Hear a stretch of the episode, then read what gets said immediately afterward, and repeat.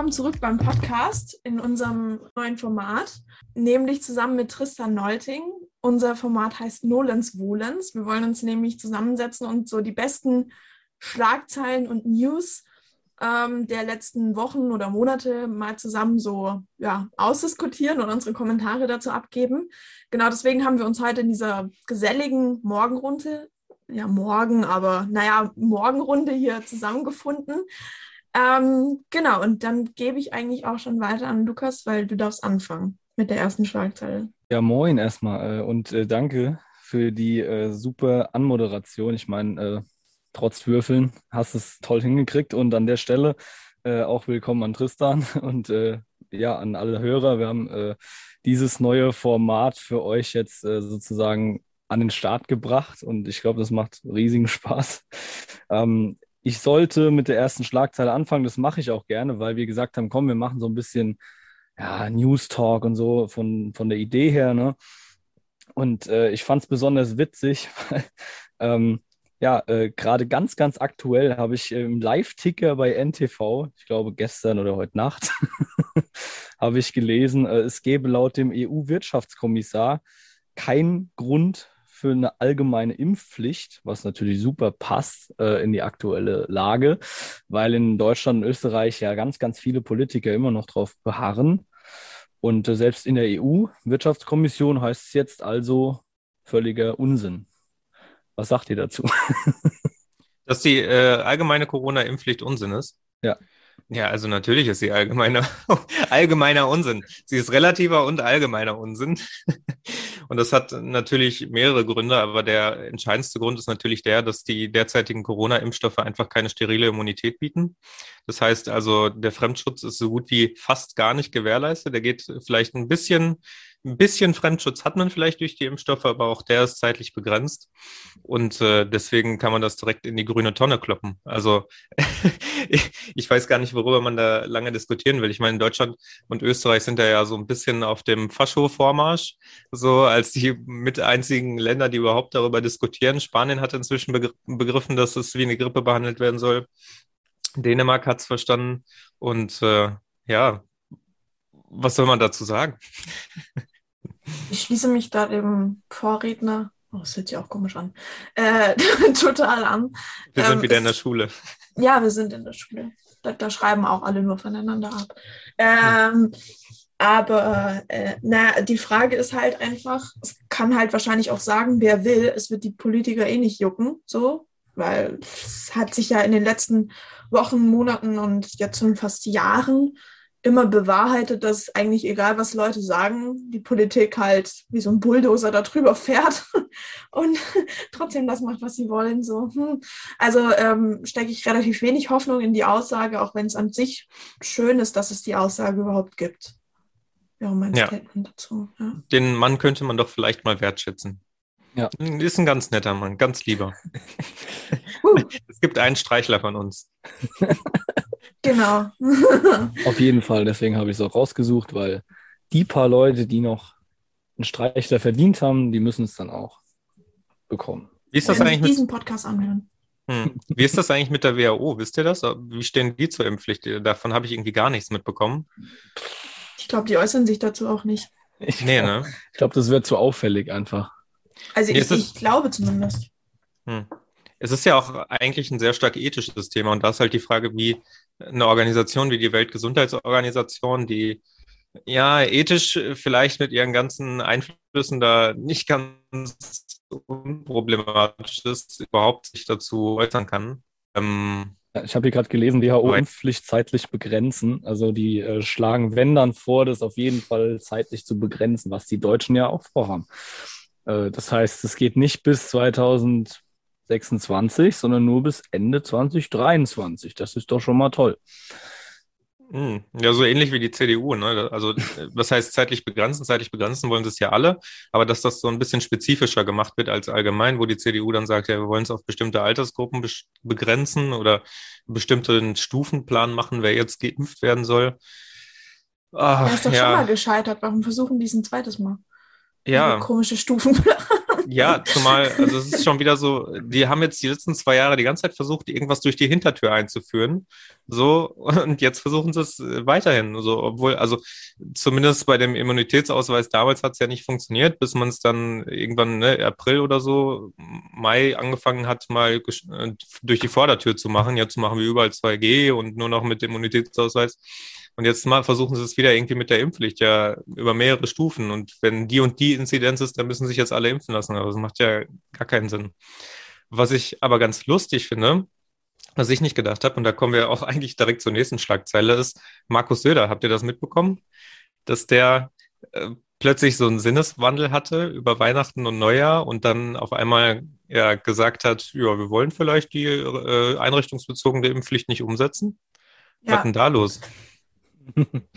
Und er ist dann damit nicht der Einzige jetzt. Ja, glaub, März. Kretschmer aus Sachsen hat es auch gemacht, ne? Mhm. Ja, März hat ihn noch bekräftigt dazu.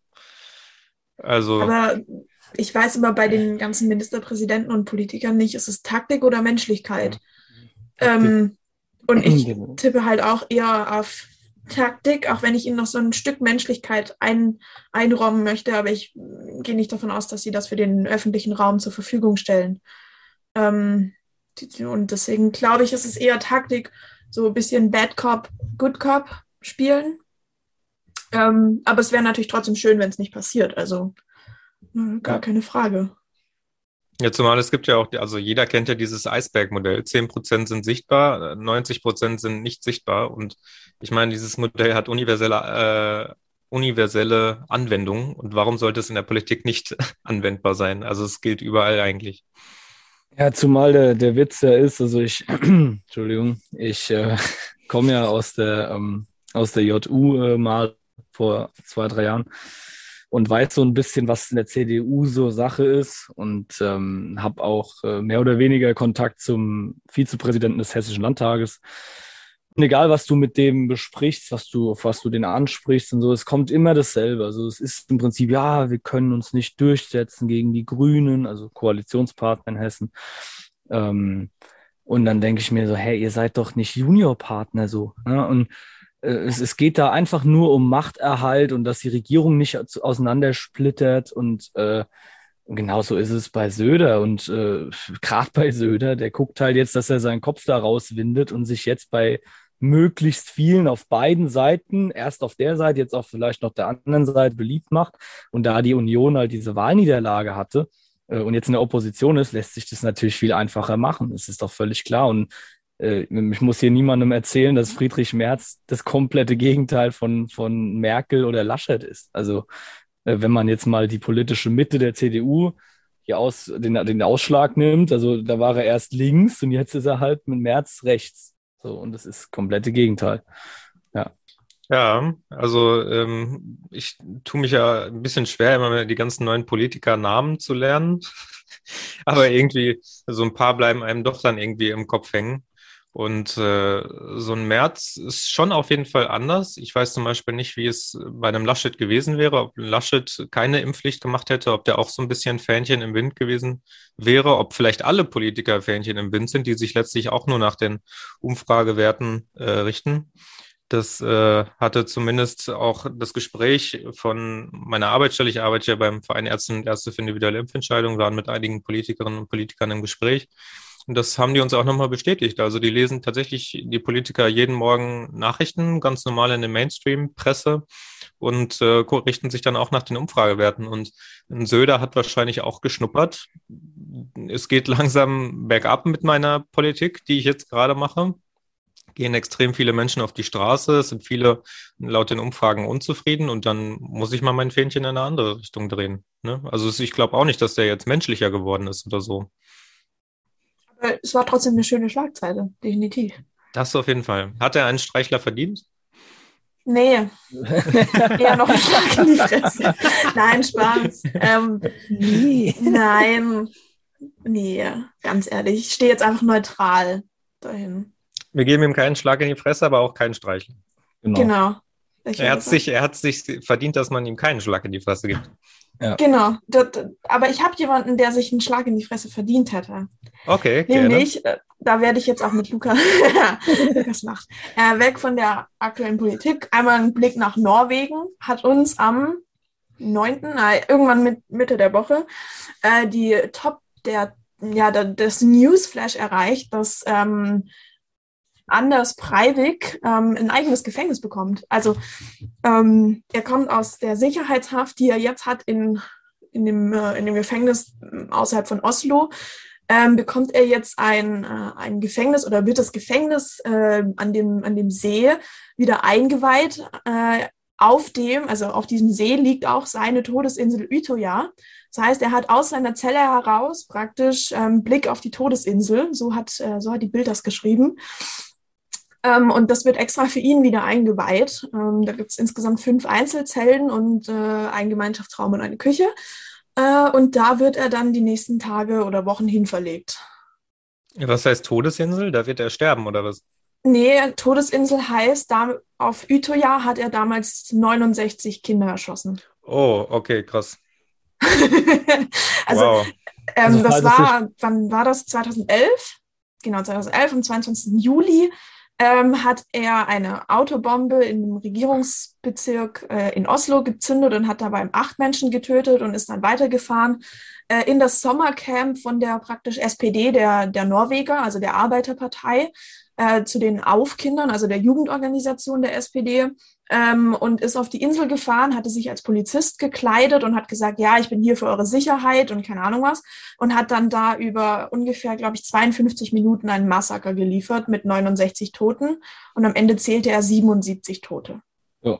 Und dazu muss man wissen, dass die Schlagzeile deswegen so abstrus ist oder uns äh, so geschockt hat, weil man könnte jetzt ja sagen, na ja, dann wird er eben jeden Tag getriggert von dieser Aussicht und vielleicht ist es eine Art Trauma oder ist es eine Art, vielleicht, vielleicht bereut er das dann oder so. Aber der Mann ist ähm, für mich psychisch krank und vor allem ist der ähm, so oder so auch ein Extremist und der bereut nicht, bis heute nicht, sagt er auch, was er getan hat. Und wenn ich den dann dahin verlege, dann sieht er diese Insel und fühlt dabei wahrscheinlich sich noch extrem gut und wir hatten auch direkt den Gedankengang, was ist denn mit den Menschen, die da jetzt äh, vielleicht auf dieser Insel sind, weil diese Camps wohl auch tatsächlich wieder stattfinden. Was muss ich mir denn da denken? Also äh, der Typ sieht mich und äh, auch wenn es sehr, sehr unrealistisch ist, aber potenziell könnte er ja ausbrechen oder so, ja. Und dann, also das ist ja schon ein Grundtrauma, also für gewisse Leute. Also da sind sehr, sehr viele fragwürdige Eckpunkte bei. Ja, absolut. Also ein Mensch, der sowas begeht, ist auf jeden Fall ein Psychopath, 100 Prozent. Ich äh, kann natürlich nicht ausschließen, dass es heute nicht mehr ist. Äh, aller Wahrscheinlichkeit nach, wenn er keine sehr gute Psychotherapie ähm, oder keinen sehr guten Psychologen hatte, wird er dieses Problem, was er mit sich selbst oder mit der Welt hatte, auch nicht gelöst haben. Äh, deswegen ist, wie du sagtest, das eigentlich richtig schrecklich, dass man den dahin zurückbringt. Zum einen für sich selber, weil ich meine, man könnte ja meinen, vielleicht ist das eine Expositionstherapie, also wo er sozusagen nochmal hingeht und sich nicht retraumatisiert, sondern äh, versucht, das Ereignis nochmal Revue passieren zu lassen und damit abzuschließen. Aber für sowas ist natürlich auch die Bereitschaft überhaupt erst notwendig von einem Menschen. Und wenn ich kenne, ich weiß nicht, ich kannte die Geschichte auch nicht, weiß nicht, wie der Mensch heute drauf ist. Und wenn da nicht die Bereitschaft von ihm da ist, dann ist das natürlich einfach nur, ja, dann wird das seinen Stolz, vielleicht sogar seinen Ehrgeiz fördern in irgendeiner Art und Weise. Und äh, das kann ja wohl nicht wahr sein. Also da lohnt sich vielleicht mal ein kleiner Blick, sage ich jetzt mal, in, in die Psyche oder in die Absurdität seiner Tat. Und ähm, der hatte damals vor seiner Tat ein, äh, ein Manifest verfasst von 1500 Seiten, nee, 1055 Seiten so rum, ähm, in dem er halt gesagt hat, warum diese Anschläge wichtig sind und ähm, weshalb, keine Ahnung. Also ihm ging es halt hauptsächlich darum, die Masseneinwanderung zu verhindern oder zu stoppen. Und ähm, die bösen Marxisten praktisch in die Luft zu jagen und auch zu verängstigen. Ähm, also er nannte sie immer Kulturmarxisten in seinem Manifest. Ähm, und er hatte halt, und deswegen sehe ich das jetzt vielleicht auch als Taktik von, vom Staat Norwegen an, ähm, er hatte halt gesagt, das Gefängnis ist die perfekte Arena, um, um weitere Leute zu rekrutieren. So, und ähm, ich weiß halt immer nicht, wie, naja, wie die Zustände in solchen Gefängnissen sind. Ähm, klar, er hat eigentlich äh, Isolationshaft, aber ich denke, der ist halt nicht dumm und der war so vorbereitet darauf, dass er sich auch Wege bestimmt zur Kommunikation mit Gefängnisinsassen gesucht hat. Ähm, und ich weiß nicht, ob es dann Taktik ist, äh, von Norwegen zu sagen, okay, du kommst in Einzelhaft, äh, damit du auch niemanden mehr rekrutieren kannst oder motivieren kannst, nochmal solche Sachen zu tun. Mhm. Ähm, aber was halt da wieder gar keinen Sinn macht, ist dann der Blick auf die Insel, die er damals zu einem wortwörtlichen Blutbad benutzt hat. Ähm, und wie Lukas es auch schon gesagt hat, die jährlichen Sommercamps der, der Arbeiterpartei Jugend äh, finden ja da wieder statt. Und ähm, da sind auch manchmal noch Leute dabei, die damals auch schon dabei waren. Und ich würde wahrscheinlich keine Nacht mehr ruhig schlafen, wenn ich es jemals getan habe nach diesem Anschlag. Ja. Ähm, dann da wieder mitzugehen oder mich dorthin zu, ja, hin zu chillen praktisch, wenn der die ganze Zeit auf mich gucken könnte, ähm, wo er vielleicht meine Schwester, meinen Bruder umgebracht hat oder mich irgendwie äh, verletzt hatte oder so. Also es ist eigentlich total absurd. Hm. Eigentlich gibt es keinen normalen Grund, warum man den dahin verlegen sollte. Selbst wenn, wie du sagtest, selbst wenn es Isolationshaft äh, der Grund gewesen ist, warum dahin? Warum an diesen Ort? Das ähm, macht einfach keinen Sinn. Eieiei. Krass. Ja, jetzt sind wir alle geschockt. Ja. ja. Äh, apropos geschockt, äh, ich könnte mal weitermachen. Ich habe äh, gestern noch auf der bei der bei der sächsischen, ich glaube sächsische.de, ja.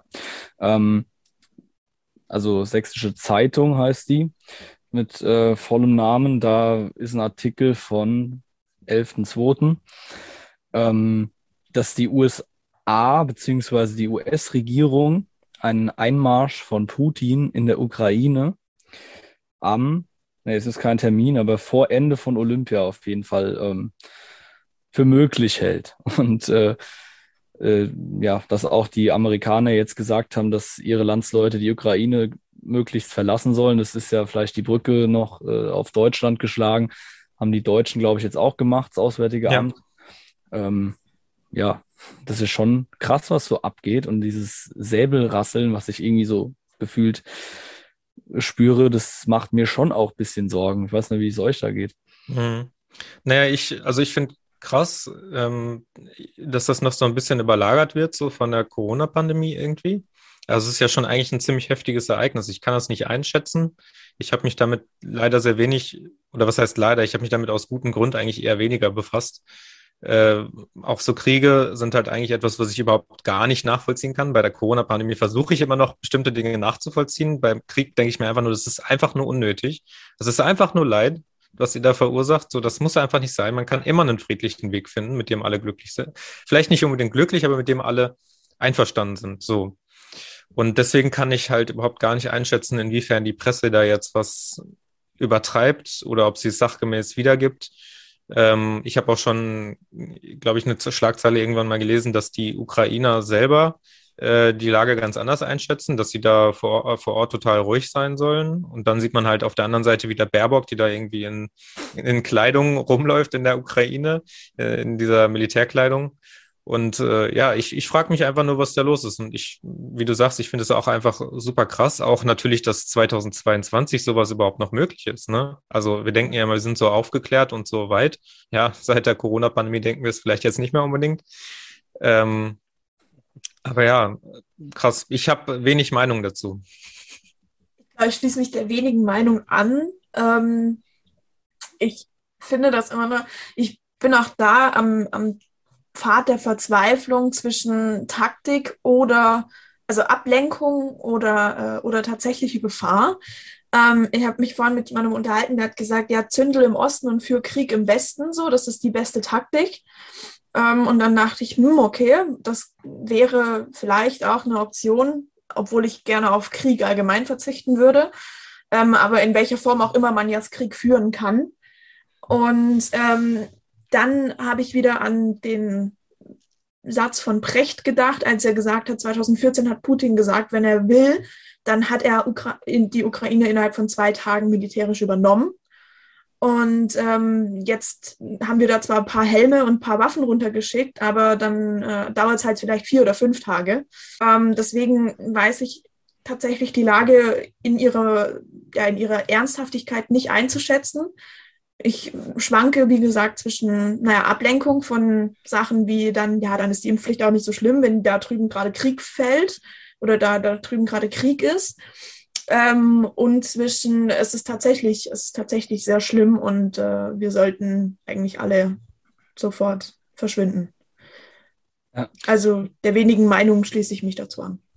Ja, das zusätzlich Schlimme ist ja auch noch, ich glaube, Russland hat ja nie zugestimmt, äh, atomar abzurüsten. Ähm, das heißt, dass sie theoretisch in der Lage wären, natürlich, wenn sie jetzt sehr, sehr verärgert sind und das irgendwie nicht zu ihren Gunsten entschieden werden sollte, die Amerikaner natürlich auch, ne? also gar keine Frage. Wir müssen jetzt nicht so tun, als ob Russland hier der Böse wäre. Äh, alle haben, also viele, sagen wir viele Länder haben natürlich die Macht, hier nuklear uns äh, was um die Ohren zu hauen. Ähm, aber ja, also es ist natürlich dann auch für uns gerade schlimm, weil wenn, auch wenn wir jetzt gerade nicht unmittelbar daran beteiligt sind, also klar, Deutschland hat jetzt ein paar Waffen dahin äh, oder ein paar Helme dahin geliefert, ähm, spüren wir trotzdem die Auswirkungen davon was das, also ist ja nicht weit weg. Also es sind ja, ich glaube, zwei Ländergrenzen oder so, oder eine, eine Ländergrenze, nur Polen liegt ja dazwischen. Also da wird nicht nur die Pilze dann am Ende atomar verseucht sein, sondern also da wird noch mehr passieren. Das wird man richtig merken. Ja, vor allem das Ding ist, ähm, also Sammy hat es ja schon gesagt, äh, zu Brecht, äh, was er dazu gemeint hat. Ich habe versucht, das halt immer anderen Leuten auch zu erklären, dass ich keine Stimme mehr habe wieder. Warte mal. Die Stimme ölen. Ganz schlimm. Ähm, ich habe das äh, versucht schon vor zwei, drei Jahren Leuten zu erklären, die ähm, so Putin gehatet haben und so. Hab gesagt, Leute, seid froh, dass er sich nur die Krim angelt und dass er sonst bisher nichts gemacht hat. Die Russen sind zwar jetzt nicht per se böse, aber die hätten theoretisches Potenzial, viel mehr zu machen. Und wenn da der Falsche ist, an der Spitze ist, also ein richtiger Hardliner, dann gute Nacht. Also im Sinne von, neuer kalter Krieg und so weiter. Ähm, wenn er denn jemals rum war. Also ich mag das jetzt auch mal ganz bewusst in Zweifel ziehen, aber äh, in, dem, in der Form offiziell ist er ja beendet, aber bei, da ist natürlich auch viel der Grund, dass jemand wie Putin an der Spitze dort ist und nicht irgendein richtiger ähm, Kriegstreiber so. Und ja. äh, jetzt kann man natürlich sagen, okay, Jetzt nimmt er sich die Ukraine. Es gibt viele, viele Russen, die sagen, wir haben Anspruch auf dieses Gebiet. Das ist unser Gebiet. Punkt.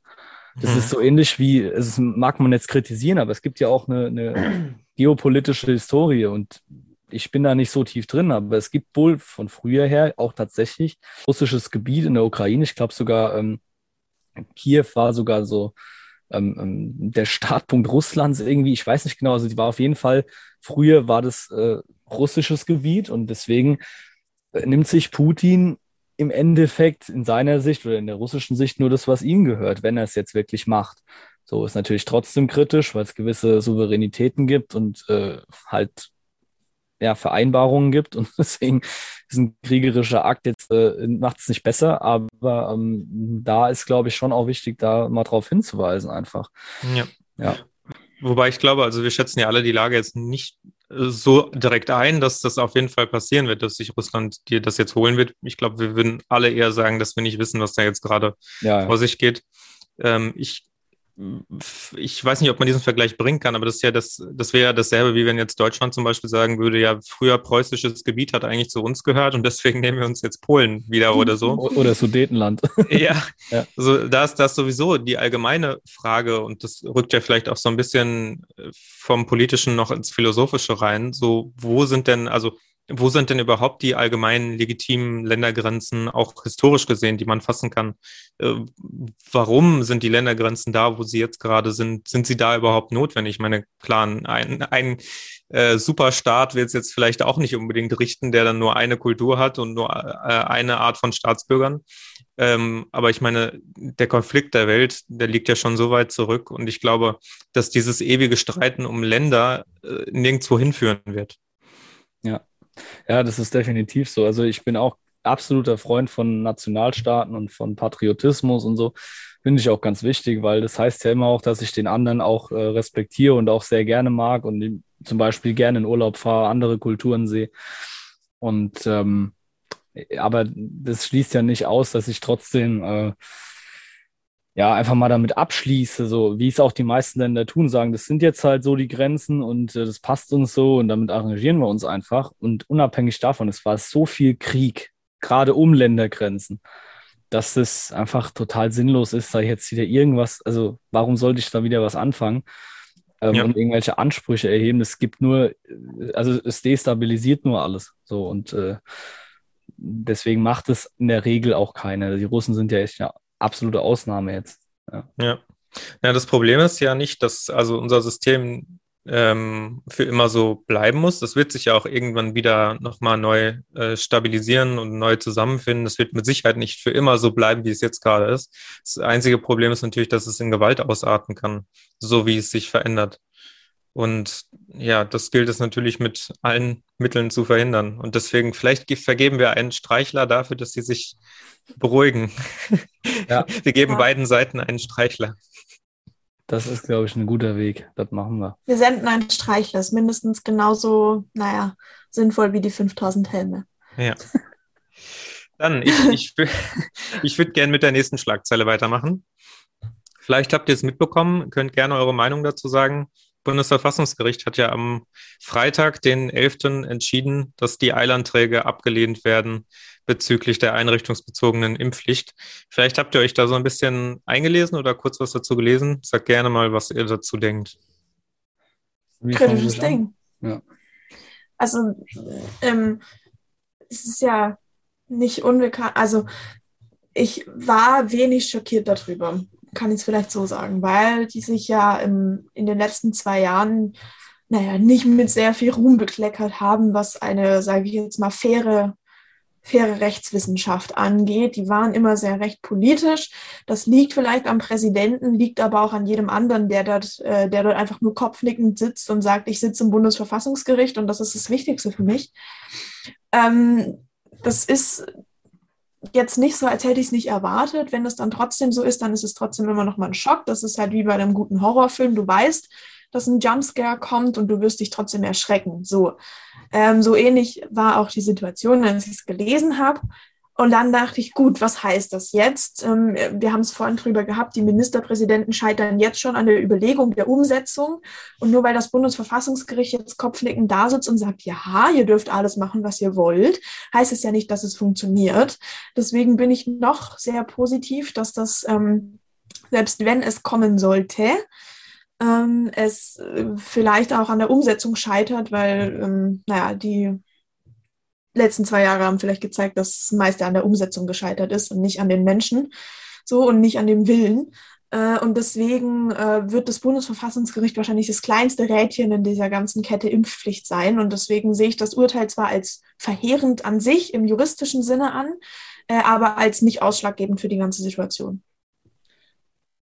War nur möglich, meines Erachtens, weil sie das vor zwei, drei Jahren da mit der Masernimpfpflicht angefangen haben. Und ich glaube auch, dass das unmittelbar in Zusammenhang steht. Ich weiß, totale Verschwörungstheorie, aber ich glaube, dass das ähm, hinter den Kulissen von den ganz wenigen, die da Bescheid wussten, schon, dass das so eine Art Testlauf war, wie man in Zukunft sowas einführen kann. Und äh, bei Masern muss ich sagen, bin ich auch gegen eine Impfpflicht, weil immer diese Pflicht äh, mir sauer aufstößt aber da kann man es vielleicht noch deutlich eher begründen, weil schwerwiegender, weil die Impfung seit was weiß ich wie vielen Jahrzehnten existiert und so weiter. Ähm, und weil, glaube ich, zumindest sterile Immunität möglich ist. So. Und ähm, das ist halt bei, bei, bei Covid, also jeder, der sich mal fünf Minuten mit Corona beschäftigt hat, mit SARS-CoV-2 oder mit Influenza, der weiß, dass es endemische Viren sind, die entweder endemisch sind oder werden. So, und äh, da kannst du keine Impfpflicht machen. Das ist genauso, wie wenn du Influencer-Impfpflicht machst. Das ist der größte Nonsens und ich glaube auch, das ist meine persönliche Meinung, natürlich juristisch völliger Wahnsinn, dass die das jetzt da äh, tatsächlich bestätigt haben. Aber ich glaube auch erstens die Umsetzung und zweitens, die wissen, glaube ich, auch selbst, selbst die Verfechter davon wissen und merken immer mehr, was für einen Unsinn sie davon sich gegeben haben. Aber sie können jetzt die, die, den Kopf nicht aus der Schlinge ziehen, indem sie einfach sagen, ja, nee, doch keine Impfpflicht, war dumm, weil dann würden sie ihr Gesicht verlieren. Und äh, deswegen beharren sie jetzt drauf. Am Ende wird es definitiv scheitern, weil Politik zu dumm, und äh, faktisch nicht umsetzbar und äh, da kann die Juristerei machen, was sie will. Ähm, zudem glaube ich, dass äh, spätestens eine allgemeine Impfpflicht tatsächlich verfassungswidrig wäre. Ähm, auch tatsächlich von den oberst, obersten Juristen in unserem Land ähm, würde ich, würde ich sagen, dass das früher oder später gekippt werden würde. Ähm, also ja, es hat mich geschockt, muss ich sagen, dass die da jetzt nicht irgendwie gesagt haben, wenigstens gesagt haben, es ist kritisch oder so. Ähm, aber ich glaube auch, dass das, äh, ja, dass die sich damit irgendwie das Ganze selbst torpedieren. Also das, das wird sowieso nicht durchgezogen werden. Also man sieht es ja jetzt, wissen genau, dass sie die Pflegekräfte nicht entbehren können und äh, ja, allein die Kontrollen, wie, wie will man es kontrollieren? Ja, und deswegen ja. bin ich da relativ zuversichtlich. Absolut. Also ich gehe auch sehr stark davon aus, dass das über kurz oder lang gekippt wird. Ähm, ich hatte gehofft, dass das Bundesverfassungsgericht jetzt diese Entscheidung ein bisschen als Befreiungsschlag nutzen würde. Also die Evidenz wäre ja da gewesen. Man hätte es sehr, sehr, sehr gut begründen können, dass die einrichtungsbezogene Impfpflicht gekippt wird. Aber letztlich sind die Verstrickungen da wohl zu groß mit Scholz und Merkel. Und ich meine, da gab es ja so viel Schlagzeilen in den letzten zwei Jahren. Ich glaube, da muss man nicht nochmal drüber reden. Aber zum Thema Evidenz vielleicht nochmal ein bisschen Hintergrundwissen. Ähm, der, das Bundesverfassungsgericht hatte im Vorhinein elf verschiedene Institutionen gebeten, als äh, sachkundiger Dritter aufzutreten und eine Stellungnahme abzugeben bis zum 2. Februar. Und darunter zum Beispiel auch uns, also neben Robert-Koch-Institut, Paul-Ehrlich-Institut und ein paar anderen mikrobiologischen und virologischen Instituten wurde auch der Verein Ärztinnen und Ärzte für individuelle Impfentscheidungen gefragt. Ähm, was ehrlich gesagt schon ein ziemlicher Ritterschlag ist, weil wir, wenn man sich unseren Wikipedia-Artikel anguckt, werden wir schon richtig stark in die Verschwörerecke gedrängt. Ähm, aber ich schätze mal, das kommt daher, weil wir ja in der Vergangenheit, gerade auch in Bezug auf Masern, äh, Klagen eingereicht haben, die auch immer noch ansässig sind, ähm, dass man gesagt hat, okay, weil die uns gute wissenschaftliche Informationen bieten und auch mit anerkannten Professoren wie zum Beispiel Rixen und Böhme-Nessler zusammenarbeiten, äh, wollen wir die auch mal fragen, dass sie ihre Meinung dazu abgeben. Ist aber trotzdem sehr schade, weil die haben, also wir haben eine, ich glaube, 20 bis 25-seitige äh, Analyse beziehungsweise Paper äh, abgegeben von unserem Vorstandssprecher und unserer wissenschaftlichen Mitarbeiterin. Und äh, da wurde das also zerpflückt, also es wurde richtig zerlegt. Also da hätte man sich, wenn man sich darauf gestützt hätte, hätte man wirklich sehr, sehr hätte man mit die beste Evidenz äh, gehabt, äh, die man nur irgendwie finden könnte, auch von der höchsten Evidenzstufe der Studien. Und äh, ja, was hat das Bundesverfassungsgericht gemacht? Hat uns natürlich mit keinem Wort in ihrer Stellungnahme erwähnt, sondern nur sich nur einmal auf das Robert-Koch-Institut oder auf das Paul-Ehrlich-Institut, eins von beiden, bezogen und ansonsten gar nichts. Und ich stimme dir da voll zu. Also ich glaube auch, dass da eine Verschrickung ist mit dem Masernimpfpflichtgesetz äh, Gesetz ist weil das wurde ja jetzt schon dreimal verschoben. Erst sollte die Entscheidung Mitte äh, 2021 gefällt werden, dann wurde es auf Ende 2021 verschoben und jetzt wurde es wieder auf Mitte 2022 verschoben. Und ich meine, würde das entschieden werden, ja, das braucht ja an sich, klar, ist eine Zeitaufgabe, die man da absolvieren muss, aber wenn man sich wirklich Zeit nehmen würde als Bundesverfassungsgericht, bräuchte man maximal einen Monat dafür. Also mehr nicht. Ähm, und ich meine, die haben ja auch genügend Leute. Und dadurch, dass das ja verschoben wird immer weiter, äh, liefert das ja auch immer noch irgendwo einen Anhaltspunkt dafür, wenn Masern entschieden würde. Klar, hat dann auch Corona keine rechtliche Grundlage. Bei Masern gibt es ja wenigstens eine sterile Immunität, ja. Wenn das gekippt werden würde, dann ist Corona komplett aus dem Rennen.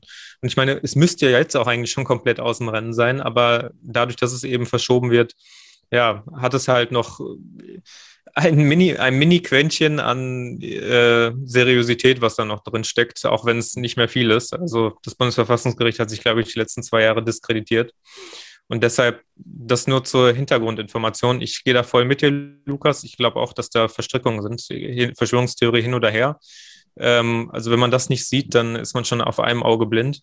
Ähm, und natürlich muss immer das Bundesverfassungsgericht das kritischste Organ des, des Staates überhaupt sein. Anders, anders geht es gar nicht. Das ist tatsächlich so. Kriegen die, die kriegen auch einen Schlag in die Fresse dafür. Ja. ja. Ich will kurz anmerken, heute ist ja Sonntag, der 13.2. Heute ist die 17. Bundesversammlung. Heute wird der neue Bundespräsident gewählt. Ähm, Kurze Anmerkung aus dem Off. Es ist wieder Frank-Walter Steinmeier geworden. Jetzt könnt ihr hören, wie es weitergeht. Genau, was sagen wir dazu? Es kann gerne mal jemand anderes machen als Steinmeier. der hat, also, ich weiß nicht, er, ja. er, kann dafür wahrscheinlich nichts, aber wer ein Bundesverdienstkreuz an Mighty Nguyen Kim und Christian Drosten vergibt, der, der braucht für mich den Bundespräsidenten nicht mehr machen. Vor allem, ich äh, würde gerne was dazu sagen, weil ähm, Frank-Walter Steinmeier ist mir schon immer als Mensch zuwider gewesen. Brauche ich überhaupt nicht begründen, einfach aus Eindruck. Ja, vollkommen ekelhaft. Ähm, es mag auch daran liegen, dass er eine Vergangenheit hat, die, äh, soweit ich mich recht entsinne, beim BND liegt. Und äh, wer bei Geheimdiensten arbeitet, in hohen Positionen, ich will jetzt nicht das Wort benutzen, was ich gerade im Kopf habe, aber der muss zumindest ein bisschen dreckig sein, so als Mensch. Und der darf sich nicht zu schade sein, auch einen Menschen ins Gesicht zu lügen. Ähm, ja, auch einfach, ja, über Medien zum Beispiel Menschen zu manipulieren und so weiter. Und das kann Steinmeier, ich glaube, das nehmen dem auch viele ab. Ich verstehe es zwar nicht ganz warum, aber ich, wenn ich das so sehe alles, dann glaube ich das wirklich. Ähm, für mich ist der Typ äh, absolut ungeeignet als Bundespräsident. Allein deswegen, wegen seiner Vergangenheit und weil er für mich halt auch einfach äh, menschlich voll daneben ist. Also da wäre ein Wechsel wahrscheinlich gut, egal wer es dann wird. Lukas vor Bundespräsident.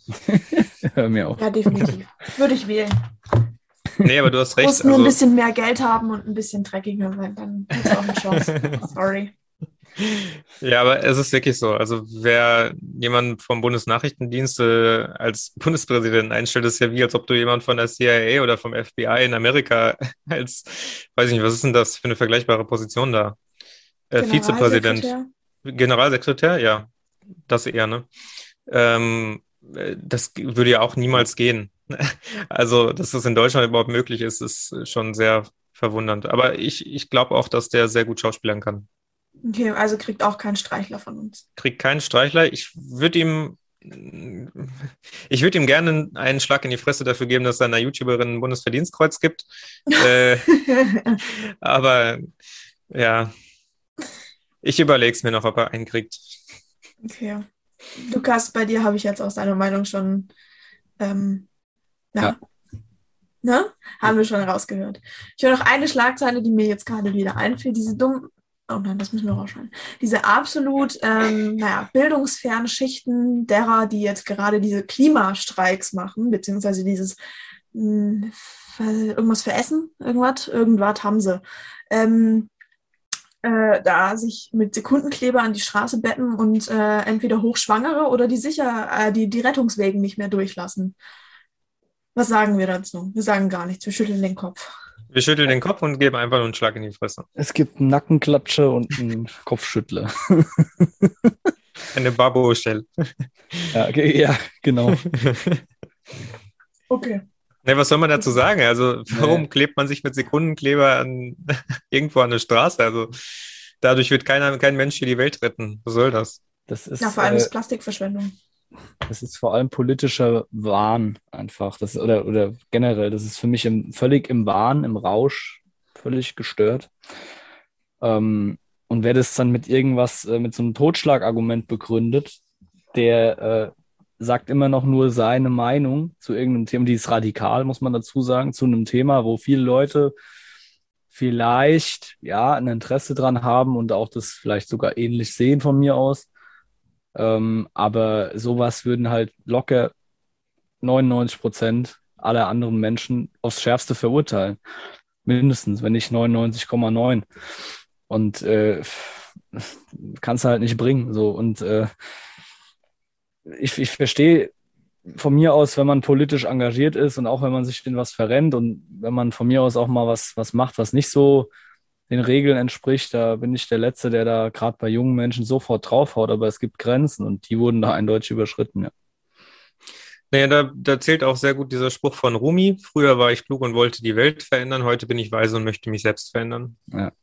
Genau. So, das sind ja meistens auch, äh, das ist ja auch ein relativ lustiges Paradox, dass die Menschen nach außen hin, hin immer vorgeben, äh, etwas zu sein, was sie selber eigentlich gar nicht vertreten können. Und genauso würde ich das auch bei denen einschätzen, dass sie radikal jetzt versuchen, die Menschen dazu zu bringen, auf das Klima zu achten und selber wahrscheinlich diejenigen sind, die alles in Plastik kaufen und konventionelle Ernährung und was weiß ich nicht alles. Und genau zum Beispiel findet man dieses Paradox auch bei Psychologen, dass Psychologen gerade wegen ihrer äh, psychischen Probleme in der Kindheit oder in, äh, als Jugendliche überhaupt erst angefangen haben, äh, Psychologie zu studieren und später dann anderen Menschen mit ihren, mit ihren psychologischen Problemen helfen wollen, obwohl sie selber ihre psychologischen Probleme selbst noch nicht geklärt haben. Das ist ja. ganz lustig. Findet man auch bei Ärzten tatsächlich. Ärzte sind in den USA. Es gibt ein richtig lustiges Buch, das heißt Der Doctors Don't Lie ähm, in dem Buch wurde tatsächlich äh, die These vertreten, dass oder gut vertreten, mit ziemlich guter Beweislage eigentlich, dass Ärzte diejenigen sind, die am frühesten versterben, weil sie eben auch natürlich durch den Stress die ganzen Probleme in ihrem Beruf über die Leute natürlich mitbekommen, das irgendwie puffern müssen. Ja. Ha haben wir noch eine Schlagzeile? Ja, wir ich haben noch eine. Also ich hatte auch noch eine, aber Lukas, sag du mal. Ich habe gerade was Aktuelles reingekriegt. Ich wollte eigentlich, und das wollte ich kurz vorwegnehmen, die Schlagzeile nehmen, dass in Offenbach, das ist ganz bei mir jetzt in der Nähe, an der S-Bahn-Station, äh, wo ich, wenn ich Uni habe, sehr, sehr oft äh, quasi mit dem Zug durchfahre, wurde jetzt ein Terrorverdächtiger festgenommen. Finde ich auch lustig, dass man da so rumrennt in der Stadt und da war ich schon sehr oft an dem Bahnhof. äh, ist schon ziemlich verstörend. Äh, das kann man jetzt beiseite lassen, glaube ich. Das fand ich nur ganz äh, interessant, habe ich gerade gelesen.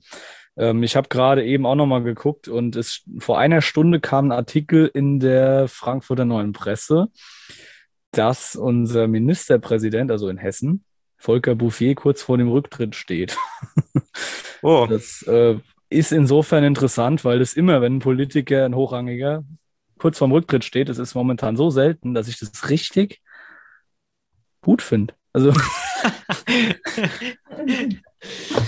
mir ist der Grund eigentlich auch egal, oder? Also ich hoffe, es hatte mit meinem Artikel bei 1 bis 19 zu tun. Ich habe ja, das haben die bei 1 bis 19 dann noch geändert. Die haben dann den Titel äh, verändert auf Hessens Schande. Und da habe ich äh, Volker Bouffier ein bisschen den Vorwurf gemacht, dass er als erstes Land die Möglichkeit geschaffen hat, also als erstes Bundesland die Möglichkeit geschaffen hat, ungeimpfte Menschen auch vom Supermarkt auszuschließen. Ja. Und äh, von mir aus kann der Mann gerne zurücktreten und sich nie wieder blicken lassen in der Öffentlichkeit, weil das ist Schande, wie bei Game of Thrones, wo sie da durch die Straßen laufen musste mit der Glocke. Schande. Ja, ist es. Definitiv. Und äh, ich habe nur dann tatsächlich einen Schock bekommen, als ich, als ich gesehen habe, wer als Nachfolger in Frage kommt. Okay. Weil ich kenne diese, also ich kenne einige dieser Politiker natürlich äh, als in Hessen lebender Mensch. Ähm, also eine kenne ich nicht. Vielleicht ist dies, vielleicht ist sie besser, ich weiß es nicht, aber den Rest, das ist ganz schön kritisch, weil ich kenne zum Beispiel unseren Kultusminister ganz gut. Also nicht persönlich, aber absolut ich sag dazu mal nichts, ne? Ähm, und der ist auch im Rennen angeblich. Und äh, da sieht man halt, ne, Marionette durch, wird durch eine andere Marionette ersetzt. ja, Rückgrat hat da im Prinzip niemand. Das ist halt echt schlimm. Nolens Bulens. Ganz genau. ja, ja, eigentlich war meine letzte Schlagzeile tatsächlich die Schweiz. Ich wollte noch mal ein bisschen international mit euch reisen. Nämlich, ähm, dass in der Schweiz, ich hoffe, wir werden dafür jetzt nicht gestrikt, ey, dann würde ich heulen. Hakenkreuz und Hitlergruß bleiben in der Schweiz erlaubt. Was? Äh, die Schweizer wow. Regierung will weiterhin kein Verbot von Nazi-Symbolen. Den Auftrag, äh, ein Verbot per Gesetz zu verankern, lehnte der Bundesrat ab. Alter, ich wusste gar nicht, dass das überhaupt generell nicht verboten ist dort. Richtig. Das, das so ist, zum Thema, äh, die Schweiz wäre neutral. Vielleicht genau deswegen. Hm. Ich, weiß es nicht. Was ich ja immer so krass finde, ist, das Nazi-Symbol stammt ja eigentlich aus der indischen Mythologie, ne? Und dass hm. sie sich einfach eines anderen, also einer anderen Kultur bemächtigt haben und dieses Symbol so arsch, arschig versaut haben. Das ist also ja. an sich, das ist eigentlich ein Zeichen der Sonne, glaube ich. Es ist äh, das Zeichen des Glücks. Ah, des Glücks, okay, genau. Und äh, ja, das finde ich echt traurig ein bisschen, muss ich sagen. Also ja. natürlich, ich kann, also ich kann absolut verstehen, warum man es verbietet, aber ich finde es sehr, sehr traurig. Ähm, ich glaube aber auch nicht, dass es für immer da sein wird. Also, dass es für immer diese Verbote gibt. Lass mal 400, 500 Jahre vergehen, dann äh, interessiert das auch ja. keinen mehr. Klar. Ähm, ich meine, vor der Hitlerzeit hat auch niemand äh, also den Hitlergruß für schlecht befunden, weil Julius Caesar, der Kriegstreiber, den früher benutzt hat. Und ähm, aber natürlich müssen sich dafür die Menschen ändern, klar. Ja, es ist, also es ist schon krass, also wenn man so drüber nachdenkt, ähm, dass sich eben ja die, die Nazis damals einfach einer anderen Kultur oder deren, deren Symbol, es ist ja auch eine relativ eingeschworene Gemeinschaft, die dieses Symbol sich ja, zu Herzen genommen hat, ähm, einfach dieses Symbols bemächtigt hat und das jetzt für mal mindestens 100 bis 200 Jahre verschändelt hat. Ähm, und wahrscheinlich kriegst du als Deutscher einen Kulturschock, wenn du durch, wenn du durch Indisch, indische Straßen latscht und überall ein, äh, ein, Hitler, äh, ein Hitlergruß steht, ein Hakenkreuz hängt, weißt du so? Obwohl das ja, also es hat ja auch eine andere Form, es sind ja abgerundete Ecken, die Nazis hatten ja harte Ecken. Ähm, aber an sich ist es schon krass und ähm, jetzt mal betrachtet auf die neue Zeit und natürlich auf die ja, elende Verschändelung dieses Symbols, ähm, ist es natürlich, sage ich jetzt auch mal, ein Zeichen für die äh, in Anführungszeichen Neonazi-Szene. In der Schweiz lässt sich gut Nazi sein. So.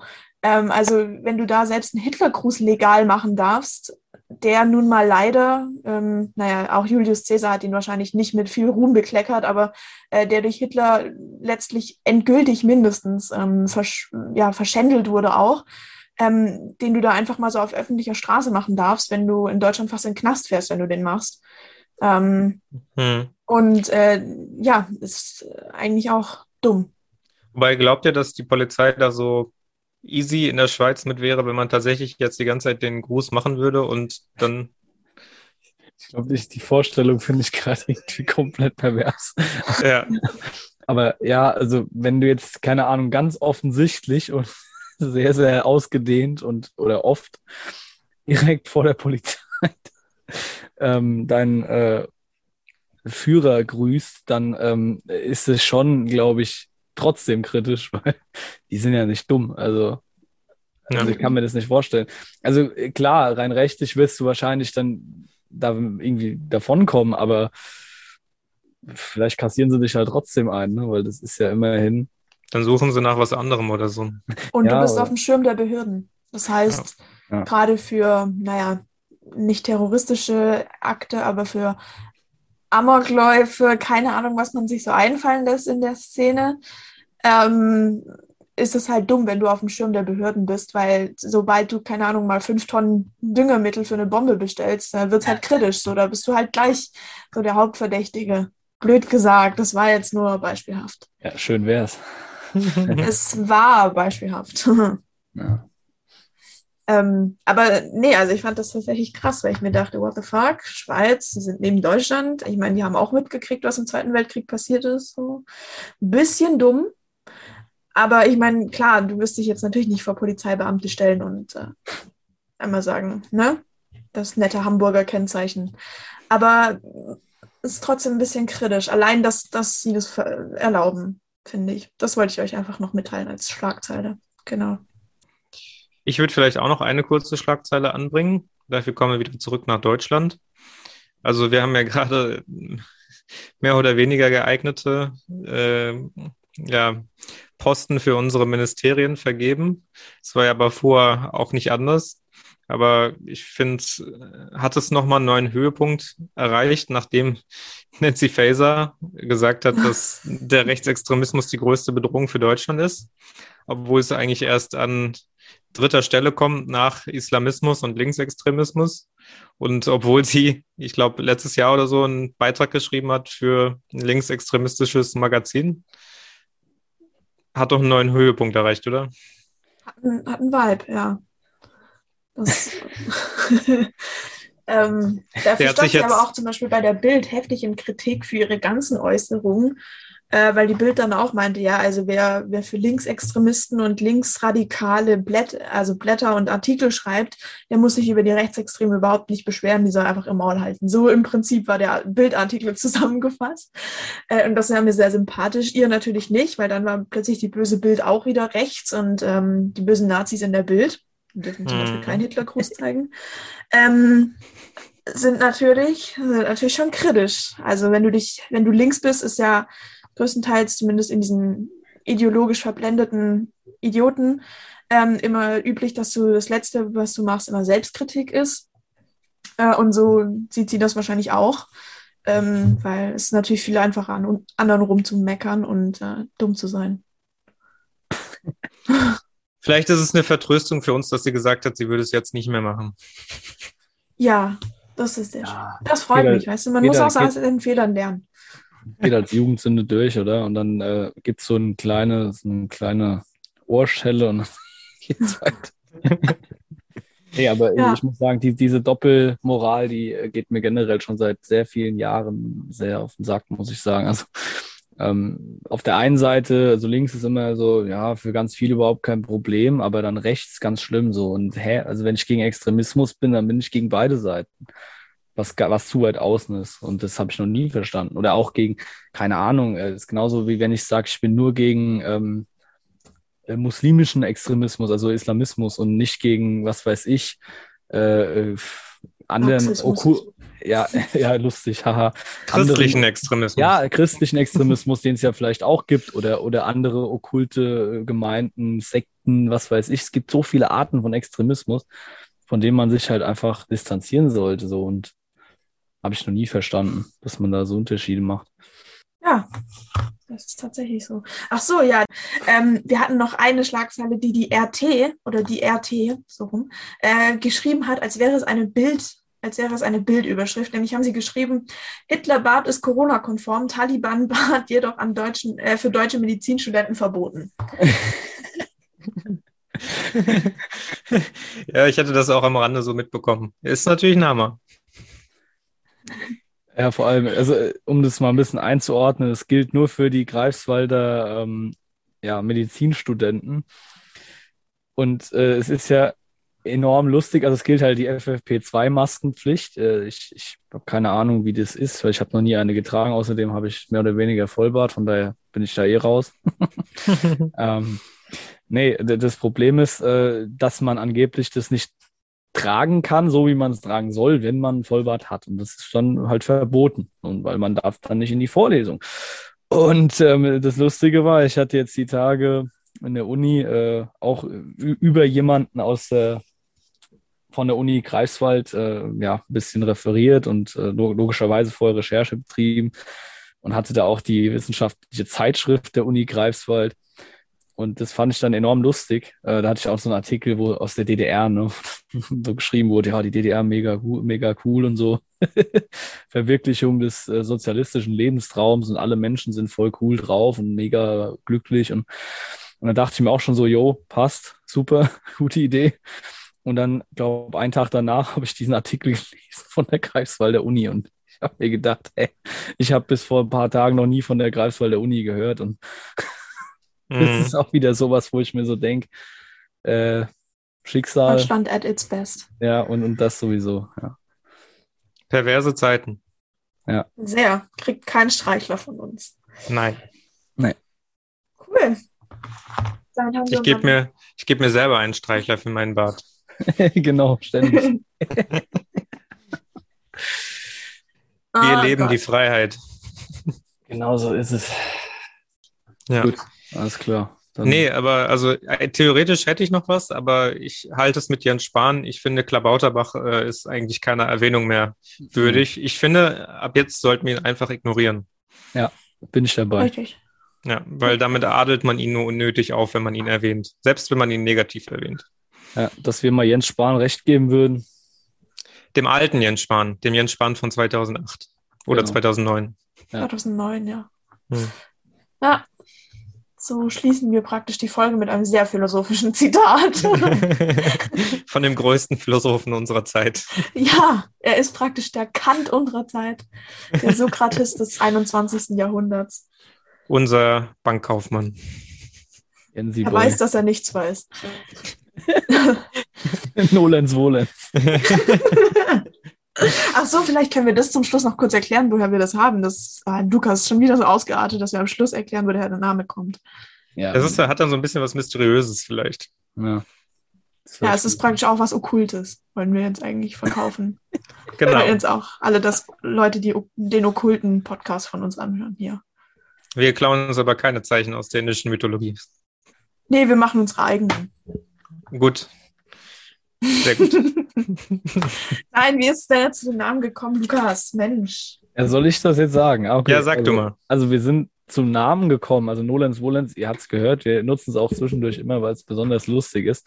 Bedeutet übersetzt wohl oder übel und man kann dieses, diese ähm, ja, drei Worte eben ständig gebrauchen. Ne? Also du kannst sie auf alles anwenden und wir dachten so, yo, ähm, wir sprechen über Dinge, die wohl oder übel sind. Ähm, wir hatten die Idee, dass wir vielleicht äh, in dem Sinne das auch benutzen können, dass unser Gerede wohl oder übel und dass ihr vor allem wohl oder übel das anhören müsst oder wollt oder dürft. Tut. Einfach tut gerade. Tut, ja. Ähm, ja, das war so ein bisschen der Gedankengang. Es gab auch andere Ideen, die waren eigentlich auch richtig cool, wenn ich jetzt so überlege. Aber das ist so nochmal zur Namensherkunft, dass ihr von dem Format jetzt hier begreift, weil wie wir, wie wir da drauf gekommen sind. Und äh, ist übrigens lateinisch, äh, das habe ich noch nicht gesagt. Genau. Ob es euch gefällt, Nolens Volens. Wohl oder übel muss da jetzt einfach auch jeder durch. War unsere Genau. Entscheidung.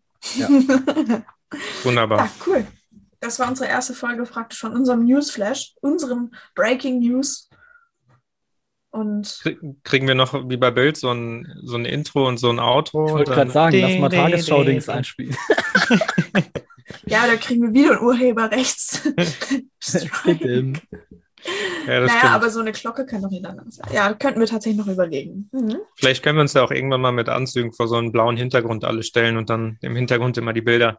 Warte Zeigen. kurz, ich brauche ich brauch Papier. Ich brauche Papier. Ah, ich habe hier ein Papier. Einmal kurz meine Papiere wieder zurecht machen, weil das muss man machen als guter Nachrichtensprecher, als Das gute stimmt. Nachrichtensprecherin. Das weiß keiner, aber das ist das Bewerbungskriterium dabei. Richtig, das habt ihr alle nur noch nicht gewusst. Wahrscheinlich steht auf diesen Papieren vor allem nie irgendwas drauf. ja, okay. Steht's auch nicht. Okay, super. Ich weiß zwar nicht, wie eure, also ich glaube, eure E-Mail-Adresse ist, Kontakt.podcastacwww.gmail.com. kann sich, glaube ich, keiner in den Show merken. Notes. Genau. Findet ihr nochmal in der Beschreibung. Und äh, insofern, falls ihr Rückma äh, Rückmeldungen und Fragen habt, gerne an Sammy und Lukas stellen. Äh, Wir freuen uns natürlich, dass ihr zugehört habt. Wir werden in geraumer Zeit natürlich einen zweiten, dritten und vierten Teil zu unserem Newsflash Nolens Volens drehen und freuen uns dann, wenn ihr wieder mit einschaltet. Vielen Dank fürs Zuhören.